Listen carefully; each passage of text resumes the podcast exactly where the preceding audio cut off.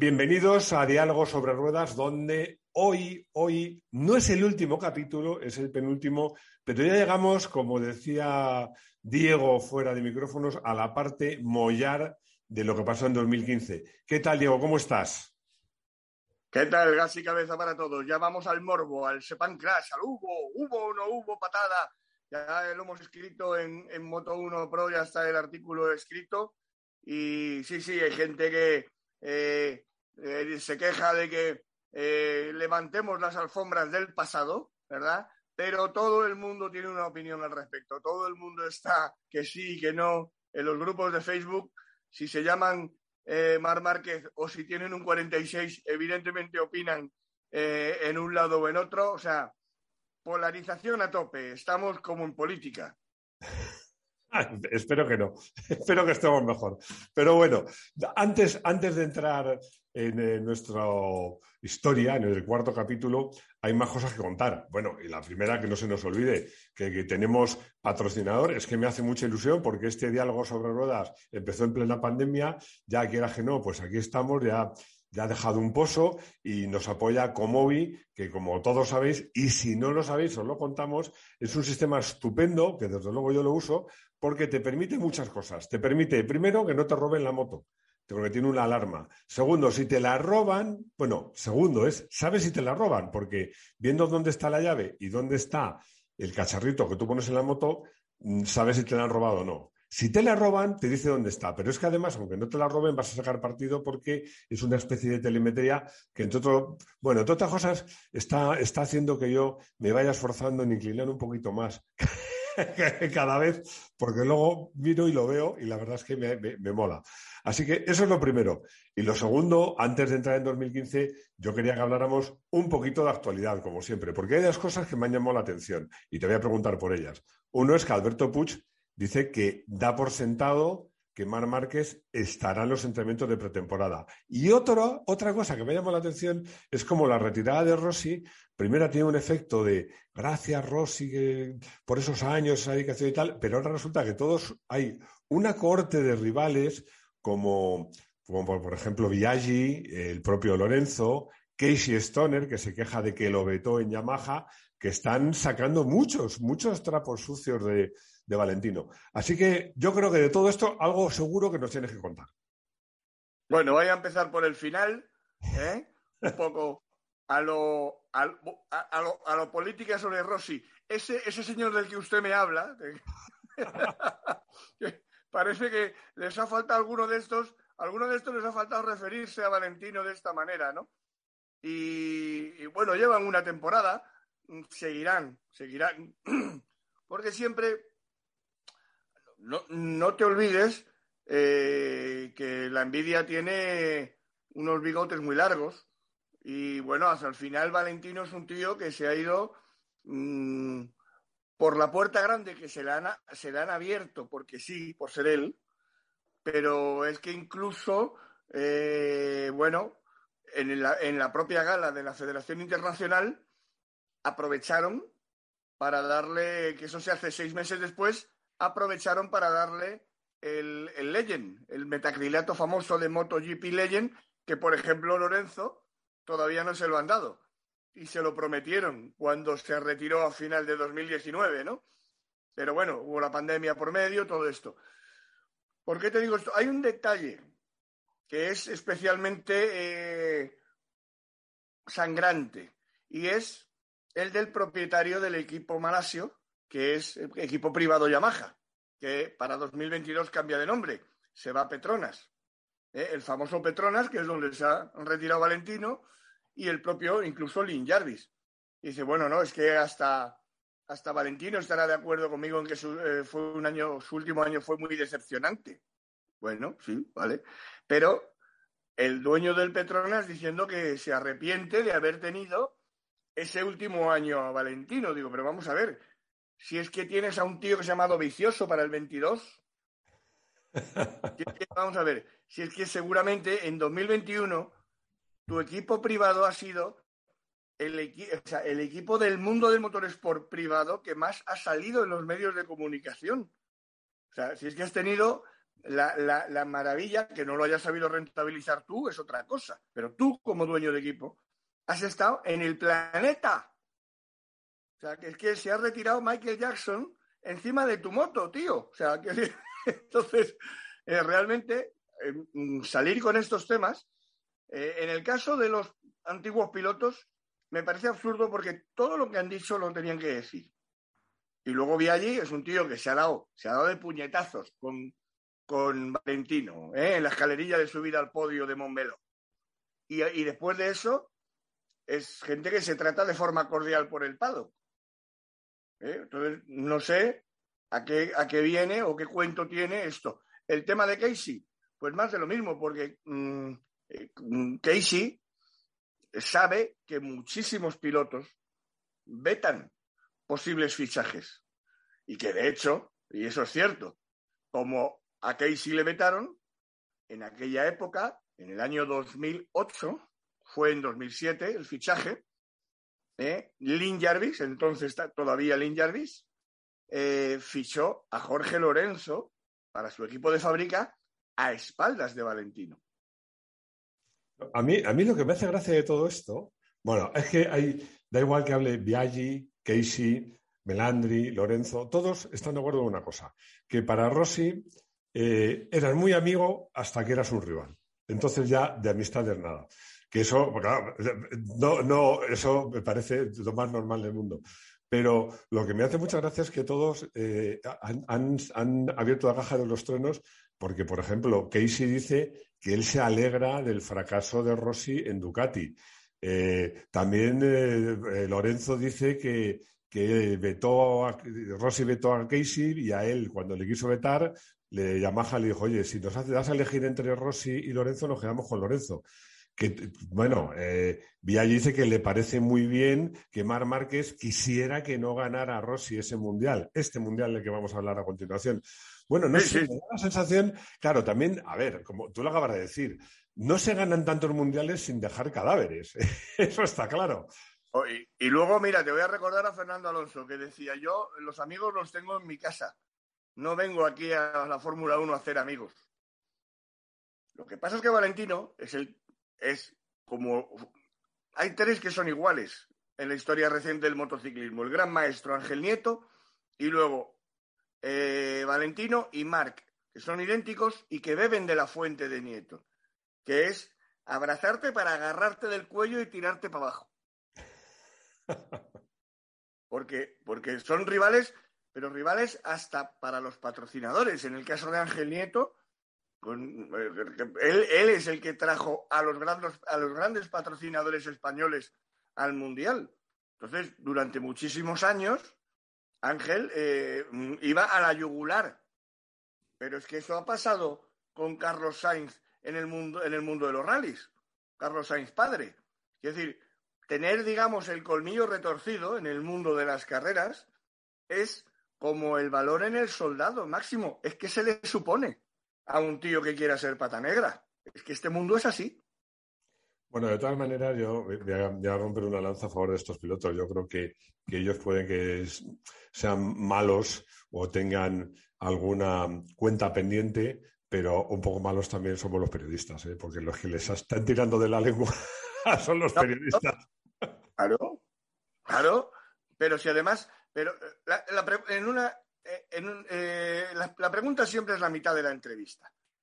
Entonces el periodista tiene que hacer su trabajo, pero tú luego puedes sacar el capote de torear y ser elegante, por ejemplo, hablar de una cosa que no es veto ninguno, porque precisamente con el año que estamos analizando, Valentino tuvo sus grandes detractores y sobre todo fue muy criticado por algunas televisiones, especialmente en España, ¿no? Y sin embargo, es un tío que luego ha seguido dando entrevistas, que se ha despedido abrazándose de todo el mundo, ¿eh? que no ha cogido y decir, no, es que tú me pusiste a parir hace cinco años, paso de ti. No, no, no. Entonces, yo creo que, Valentino ha demostrado un tema humano, siendo como ha sido divino, ¿eh? porque es que no nos olvidemos, es que, coño, máximo que el año que viene va a haber, los circuitos van a seguir estando pintados de amarillo, con gradas amarillas con tíos vestidos de amarillo por un tío que no está. Es que, que, es que hace falta. claro, Y lo de, por ejemplo, yo, mm, eh, por hablar de Casey, Casey, claro que tiene razón. Casey era un tío que era el único que le sacaba las tripas a una Ducati absolutamente eh, matapilotos, en el sentido más eh, deportivo del término. ¿eh? Y que llegara Valentino que dijo, yo pongo la moto a mi gusto en 20 minutos, en una tarde. Y se estrellase aquellos dos años de esa manera, evidentemente para un tío como Casey Stoner, que además se cambia de esa moto a la Honda y gana el primer año que llega, en el cambio de moto, a la vez que está naufragando con la... Que he venido a esta, donde un tal Dani Pedrosa se quejaba de que se movía mucho, ¿eh? y Casey cuando en el primer test volvió al box y dijo, quitadme más electrónica porque yo quiero que se mueva más. O sea, ese, es Casey Stoner. el, tío, desde luego el que a mí me ha, el que a mí me ha, más me ha dejado helado a pie de pista. Ninguno otro he visto con ese talento. Lo que pasa es que también Casey Stoner es un tío que se marchó antes de tiempo. En 2013, el, el Dream Team de Honda iba a ser Stoner y el rookie Mar Márquez. Y Stoner decidió marcharse. Con lo cual, mm, bueno, pues él ya quedó allí, ya está. Salir ahora con demasiadas historias, la verdad, no tiene, no tiene ningún sentido. Valentino está donde está y dentro de un siglo se seguirá hablando de Valentino Rossi.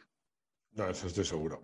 Y además yo lo que creo que, que en general, en general, vamos a hablar un poco en general, en el mundo de la moto hay bastante fair play y sería una pena que se perdiera, en general, ¿eh? porque además estoy hablando, ya sabes que me gusta de vez en cuando dar una pincelada de la Fórmula 1 y, la reclamación de Mercedes, bueno, yo creo que ahí el responsable es Toto Wolff, me pareció miserable y afortunadamente pues se han retirado a tiempo, pero yo creo que, que, hay que respetar lo que pasa en la pista porque al final eh, en la pista suele ganar el mejor y el más rápido.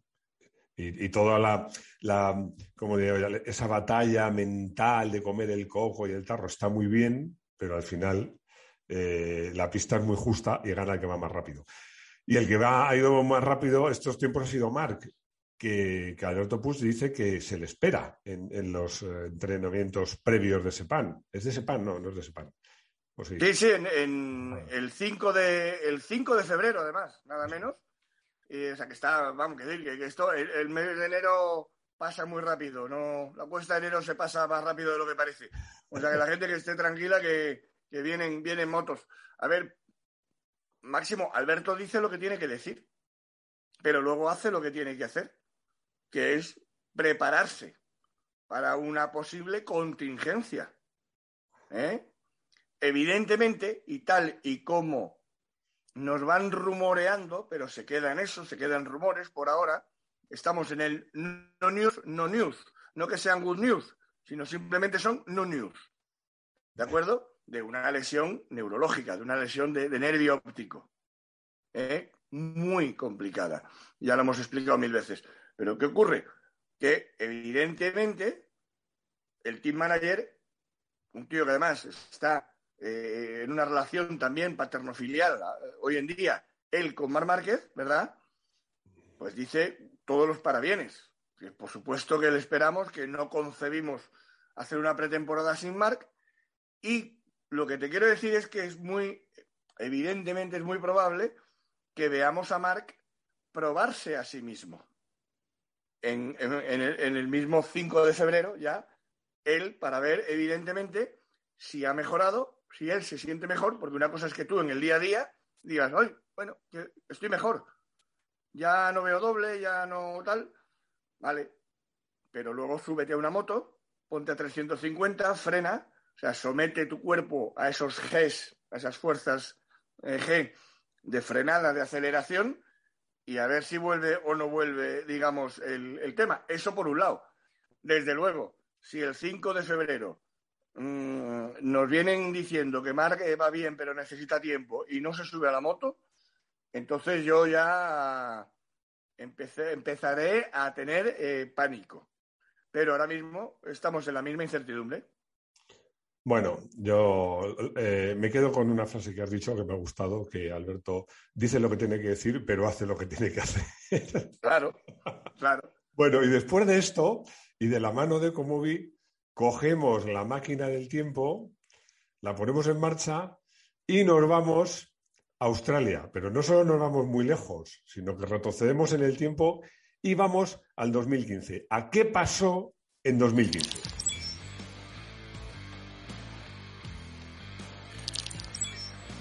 Bueno, y estamos en Australia. Estamos en Australia. Nos quedamos en Australia en el último capítulo. Este es el cuarto. Quedamos, quedamos, con Dani Pedrosa ganando en Japón y ya el, el, pobre Valentino viendo que otro rival más. Bueno, pues de ahí a Oceanía. Bueno. Cuéntanos qué, qué pasó, qué pasó en Australia. Pues en Australia lo que pasa es que llegamos y el, el, pobre Valentino se encuentra con que hay otro rival más que se llama Andrea Iannone que estaba asomando la cabecita durante todo el año. ¿eh? Se subió al podio con él ya y con el otro Andrea en la primera carrera, la de Qatar. Pero claro, ¿qué sucede? Que en Australia ya quedaban tres para el final. Y bueno, eso se vio un poco en la, en la, en, en, en la formación de la pole, en la formación de la parrilla de salida del sábado. ¿no?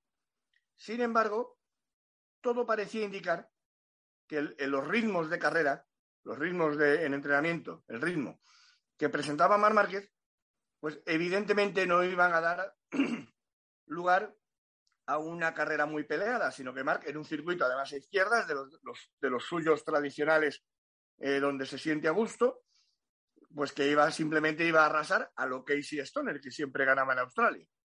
Entonces, ¿Qué sucede? Sucede que Yanone sale como un tiro en la segunda, en la, creo, no sé si fue la primera o la segunda vuelta, en la bajada de la 10, se come una gaviota, que es algo que pasa mucho en Australia, sí. y es que las gaviotas se ponen en la pista porque van buscando el asfalto calentito y cuando oyen pasar las motos después de la vuelta de calentamiento, algunas se creen que ya se han ido ¿eh? y en la otra punta del circuito se, se plantan ahí y de repente ven, ven 20 bichos hacia ellos y no les da tiempo.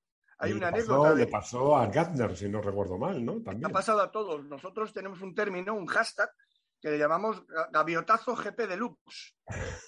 ¿Eh? Porque como es de madrugada, pues estamos viendo los entrenamientos y, teníamos un chat donde, donde hablábamos de. Y el chat se llamaba así, gaviota, porque claro, estábamos todos esperando a ver quién se comía una gaviota, en todas las categorías, ¿eh? eh, creo que fue el año 14 o el 13, no, el 14, el 14, eh, que Jorge Lorenzo hizo la pole con una gaviota metida en el carenao. O sea, el sábado. O sea, se, comió una gaviota ¿eh? y entonces hace la pole y cuando ya la cámara hace el detalle de la está, salía la pata de la gaviota por el carenao. Entonces, bueno, la carrera de, de Australia de repente es una barbaridad en la que eh, y Marc Lorenzo también se van, se van eh, intercambiando posiciones. Y en los compases finales, Giannone no se rinde, hace un adelantamiento de cuello vuelto a Lorenzo y a Rossi, que son los que se están jugando el Mundial, que casi se lo lleva puesto a los dos. Y mientras tanto, en, la última vuelta, cuando Lorenzo toma el mando, ¿eh? Le hace otro adelantamiento bestial a Lorenzo, también al límite, y gana la carrera. O sea, la carrera es, en ese momento en directo, la carrera del siglo, todos los comentaristas, en todas las televisiones, y hay dos imágenes, como aquí siempre sacamos, afloramos cosas que se han quedado en el olvido, hay dos imágenes fundamentales, y es vuelta de honor en la que Valentino, felicitando a Marc por su victoria, en la vuelta de honor, Valentino felicitando a Marc por su victoria, le hace así y le pide perdón por los toques que han tenido durante la carrera. Porque fueron con el cuchillo todos. ¿Eh? Y Marc le acepta, las, le acepta la, la, la, felicitación y las posibles disculpas de puta madre los dos. Venga, estupendo. Valentino pierde el podio porque se lo gana Yanone.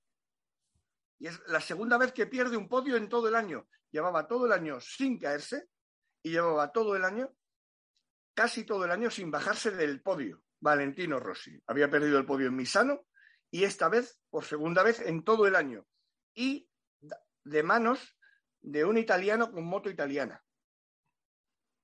Automáticamente las redes sociales, entonces mucho más activas que ahora, ahora Twitter ya se ha tranquilizado bastante, aunque todavía queda, pero en, el mundo del MotoGP era brutal, como, como estábamos con Twitter.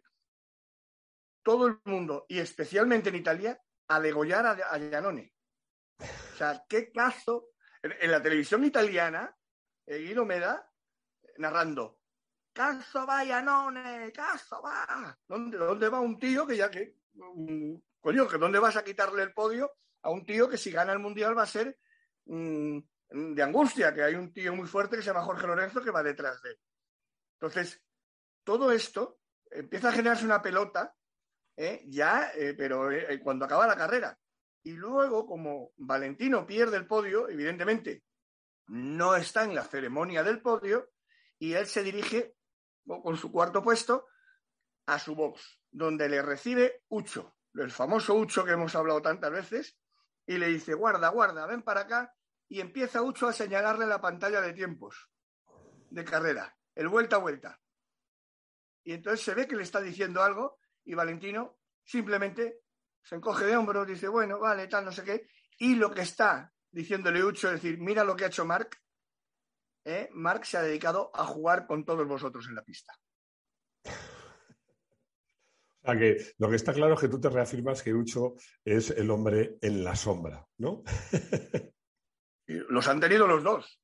Los han tenido los dos. O sea, de, la misma manera que eh, Mark eh, tuvo un buen acicate en el, caso, eh, en el caso de Emilio a partir de Termas.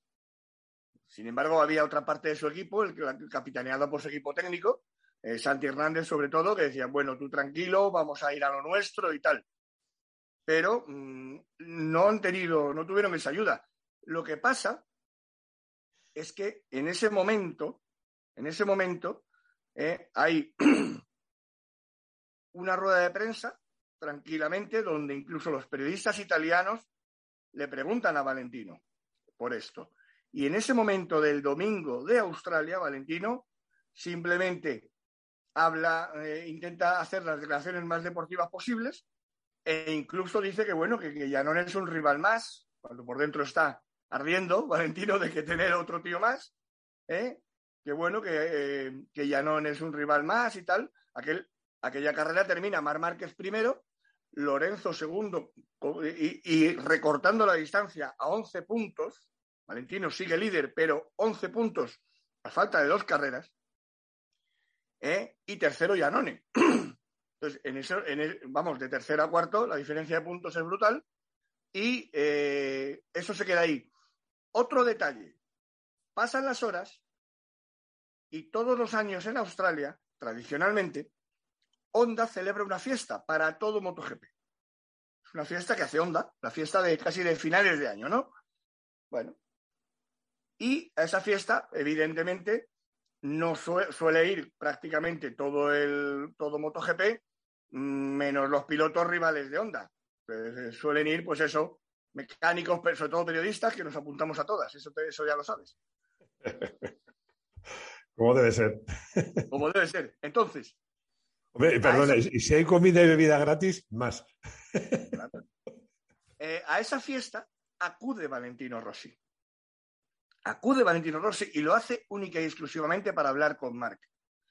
Y le pide explicaciones a Marc, porque él se ha estudiado ya esos tiempos vuelta a vuelta y dice, oye, ¿qué te ha pasado aquí? ¿Por qué, ¿Por qué has tirabas y luego nos frenabas a todos? ¿Cómo has pilotado tú? Porque yo creo que has ido ahí a buscar lío. ¿Eh? y le dice por, por primera vez, ¿tú por qué quieres que gane el Mundial Jorge Lorenzo? A lo que Marc le responde, te recuerdo que he ganado la carrera. Te recuerdo que he ganado la carrera.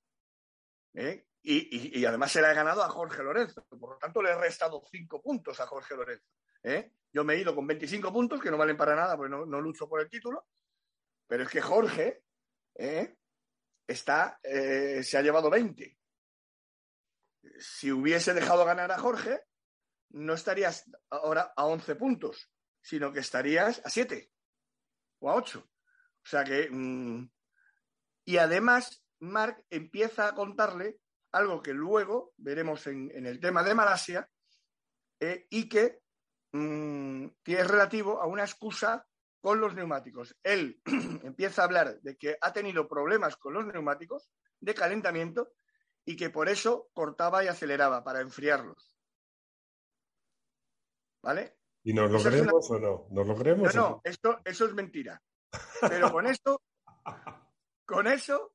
Se puede decir más alto, pero más claro no. Todo eso es mentira. O sea, lo de los neumáticos es mentira, pero estamos todavía en una conversación privada que aún no ha trascendido. ¿Eh? Tiempo después trascendió.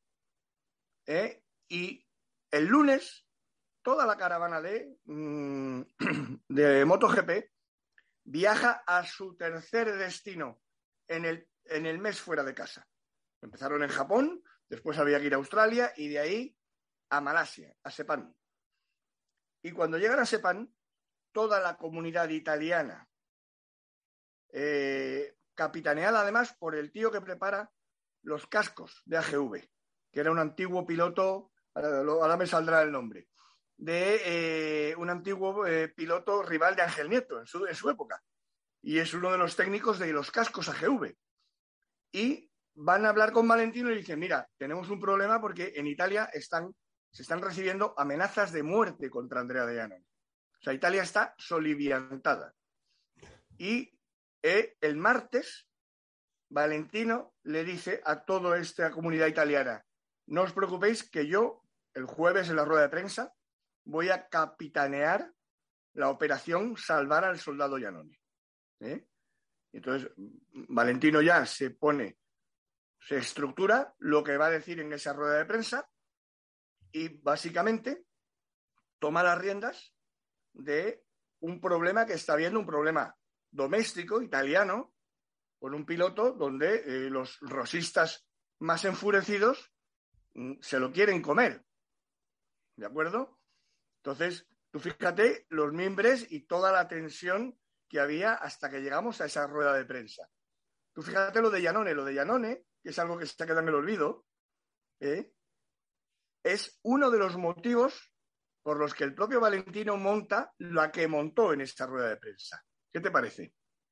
No, bueno, es que realmente sí que es cierto que la historia a lo mejor hubiera sido de otra manera si Janone no hubiera hecho ese adelantamiento, pero yo quiero que me cuentes, porque estoy deseando llegar a la curva 14, pero quiero que me cuentes qué pasó en esa rueda de prensa, eh, cómo se salía en esa carrera y, vamos, yo ya estoy deseando llegar al capítulo quinto. Ahí estamos, vamos, a, vamos ahí, vamos al lío, vamos al lío. Empieza la rueda de prensa y Valentino Rossi hace un alegato contra sus propios fans que están atacando a Andrea Iannone llamándolos estúpidos y diciéndolos que no, se merecen ser fans, fans suyos, atacando de esta manera a Iannone. Hace además un discurso sobre la dictadura de las redes sociales, bueno, un espectáculo, fantástico. Pero de repente se queda así callado y es lo que él aprovecha para que ya de Yanone no se vuelva a hablar, y sin que le pregunte ningún periodista, porque antes hablabas de que cómo preguntamos los periodistas, no, no, sin que nadie le pregunte, dice, pero yo quiero decir una cosa más. Y es que este tío de aquí está apoyando a Jorge Lorenzo. Y señalando a Marc. Ahí es donde he escrito en el artículo que Valentino comete el mayor error de su carrera deportiva porque azuzado por toda esta y por su propia desesperación, ¿eh? acusa a Mark de jugar en la pista en Australia. Y dice, Mark se podía haber largado y ganado esa carrera, pero decidió que hubiera lío detrás. ¿Y sabes lo más interesante de todo, Máximo? Que era verdad. Valentino dice la verdad, tiene razón. ¿Por qué? Porque eso, que hace Mark en Australia es una vieja táctica, que además tú lo has vivido de niño, cuando tu padre te decía, tranquilo que Ángel Nieto luego gana. ¿Qué hacía Ángel Nieto? ¿Por qué se metía en el lío cuando tenía una superioridad tremenda? Porque el lío desquicia a los demás rivales. Si tú sabes que luego eres superior y que en los compases finales vas a ganar una carrera, mm, te quedas, eso es táctica pura y dura de piloto pata negra de colmillo retorcido de toda la vida. Hombre, porque está claro que mejor que ganar y que tu rival sea segundo es ganar y que tu rival sea segundo, no, tercero, cuarto, se desespere, se... O que haga un cero. O que haga un cero y acabe cayéndose. cayéndose. Entonces, eh, pero bueno, aquí siempre volvemos a lo que es, es lícito, que lo es, lo, que es eh, fair play, eh, es, que eso no es, no es fácil, no es fácil de, no, no, no, no, dilucidarlo si, si está bien o está mal. Yo, por otra parte, también entiendo a Marc que prefiera que, que, que prefiriese que ganase Jorge Lorenzo, está claro. Sí, sí, no, y después de, y al final de todo más todavía. Pero, pero en ese momento, en ese momento, claro, lo que yo quiero decir cuando digo que Valentino tenía razón, es que yo se le cambio esa razón por dos motivos, dos motivos para no contar eso. ¿Eh? El primero, que cabreó ya definitivamente a Mark. Si Mark tenía alguna duda, Mark en Australia hace lo que hace. Le sale relativamente bien. Valentino fuera del podio. Podía haber tenido un resbalón Valentino y que hubiera hecho un cero. Pero Valentino seguía en la pelea y él ganó la carrera. Porque Mark al final, todavía hasta Australia, Mark todavía tenía esa sangre. Decir, bueno, pero yo gano la carrera. Pero a partir de ser insultado en público de esta manera, de ser acusado así, entonces es cuando la bestia Mar Márquez se despierta. Pero es que hay otro motivo más, que es el que escribo en el artículo, del propio Valentino. Fue la autoderrota psicológica del gran maestro de la psicología fuera de pista de todos los tiempos. Porque Valentino exhibió la peor cara que puede hacer, que puede exhibir un eh, deportista de élite, que es el victimismo el victimismo. O sea, Valentino Rossi no puede ir a. Es que me están fastidiando. O sea, yo pongo el paralelismo, nos vamos a ir al fútbol, pero es un minuto. Y sobre todo los españoles lo conocemos muy bien. Bueno, y por supuesto nuestros amigos argentinos que les encanta el fútbol español. La famosa etapa de Mourinho en el Real Madrid. Que estaba cuando Mourinho decía, ¿por qué? ¿Por qué favorecen al Barcelona siempre? Pero vamos a ver, que eres el Real Madrid, que tú no puedes hablar de. no puedes llorar en una rueda de prensa. Aunque sea verdad, aunque sea cierto, aunque tengas razón, no puedes, la grandeza de lo que tú representas no te puede llevar a eso. No, yo creo que... Ahí demostró la debilidad absoluta que tenía, que era la desesperación, ver que quedaban dos carreras y que Jorge Lorenzo le iba a ganar al final. No, yo creo que como tú dices, para mí sobre todo es una muestra de debilidad. Que sí que es la primera vez que Valentino pasa de ser del cazador a ser, entre comillas, cazado, ¿no? Eso le claro. a ser la víctima. Claro, pero, es que, pero es que todavía hay más. Se acaba esa rueda de prensa, luego hay un corralito con los pilotos y Valentino se dedica con sus periodistas italianos a burlarse de Mar Márquez cuando le dice, pero hombre, si Marc siempre te ha admirado y tal, que ¿cómo que me ha admirado?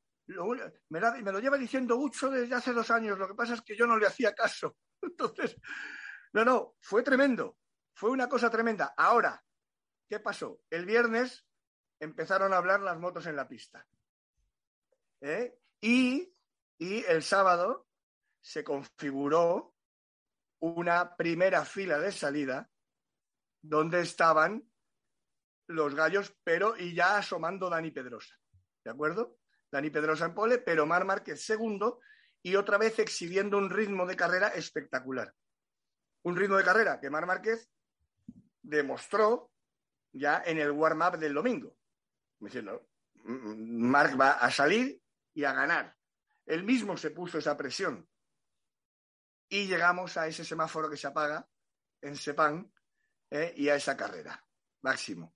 ¿Y qué sucede? Sucede que en la salida hay un error no forzado de Marc que hace que pase Lorenzo y él espera, Valentino había salido mal y él espera a emparejarse con Valentino. Y ahí empiezan cuatro o cinco vueltas que dejaron a la afición sin habla, a Valentino Rossi sin juicio y a dirección de carrera con un marrón de tomo y lomo. ¿Qué es lo que nos vas a contar en el último capítulo de qué pasó en 2015, que va a ser, por cierto, también el último diálogos de, este año.